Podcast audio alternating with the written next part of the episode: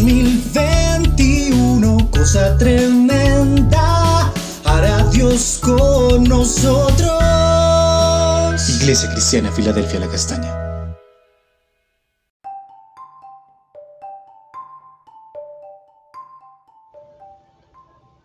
Buen día, amada Iglesia, Filadelfia, la Castaña.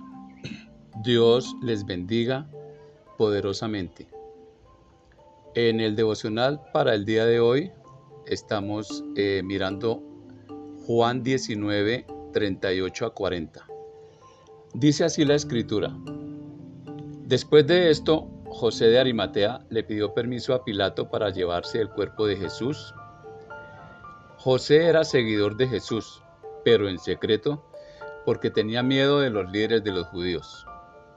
Pilato le dio permiso y él fue y se llevó el cuerpo. Vino también Nicodemo, el mismo que antes había visitado a Jesús de noche, trayendo una mezcla de mirra y aloes. La mezcla pesaba unos 30 kilos.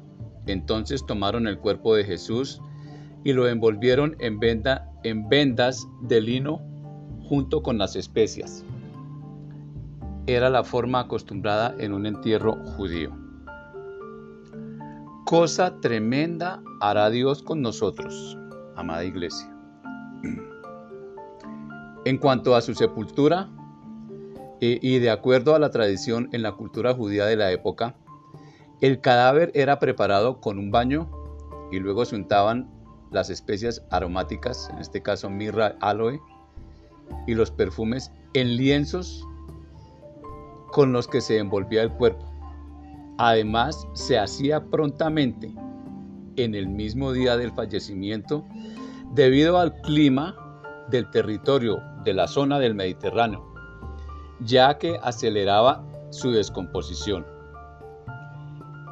Esto se realizó con gran prisa, prisa porque además era viernes y el día de reposo estaba aproximadamente a tres horas para comenzar. Razón por la que María Magdalena y María, la madre de José, estaban allí para continuar luego del día de reposo con el arreglo del cuerpo. Ellas estaban mirando dónde era colocado el cuerpo. La mirra era un ingrediente del aceite usado en el tabernáculo para ungir el santuario, todos los elementos. También con él se ungía al sumo sacerdote y a los sacerdotes. Además de esto, dicha mirra fue ofrecida a Jesús en la visita de los sabios de Oriente. Mateo 2.11 dice, entraron en la casa y vieron al niño con su madre María y se inclinaron y lo adoraron. Luego abrieron sus cofres de tesoro y le dieron regalos de oro, incienso y mirra. De oro para indicar su realeza, el incienso por su divinidad y la mirra por los padecimientos que debía soportar. Todos estos tres elementos no son una mera casualidad. Están en la vida de Jesús desde que Él empieza su ministerio. Y desde antes, pero desde que empieza, es decir, para ser manifestados a estas personas contemporáneas y a las futuras generaciones como nosotros.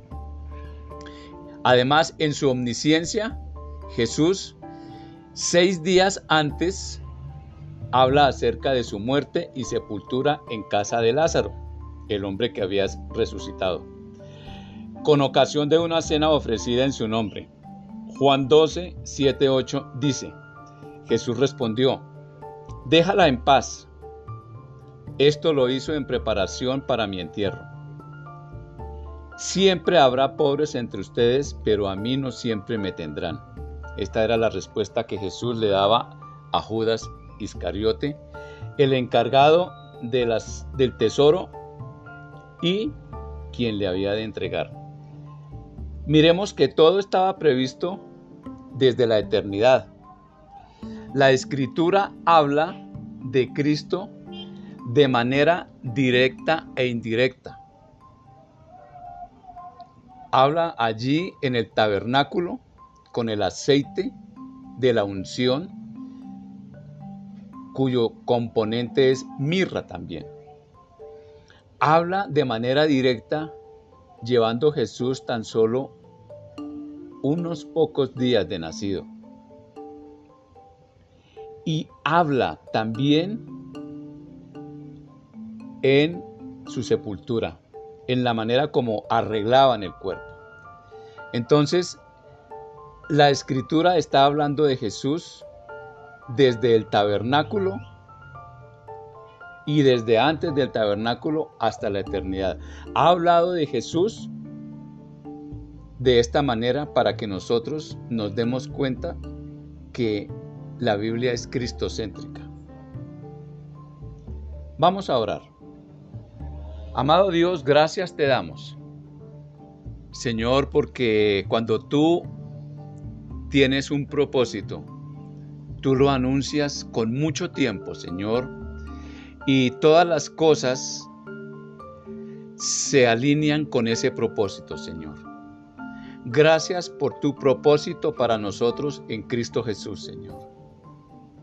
Gracias porque Él culminó su tarea ministerial como hombre allí en el Gólgota, en la cumbre del Gólgota, Señor. Y gracias, Señor, porque todo nos lleva a mirar a Cristo, Señor. Toda nuestra vida debe ser en torno a Jesús. Señor, te agradecemos, te damos gracias. Amén y amén. Feliz resto de día.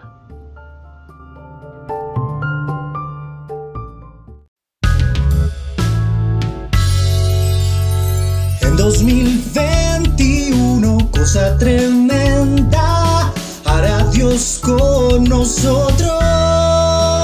Iglesia Cristiana Filadelfia La Castaña.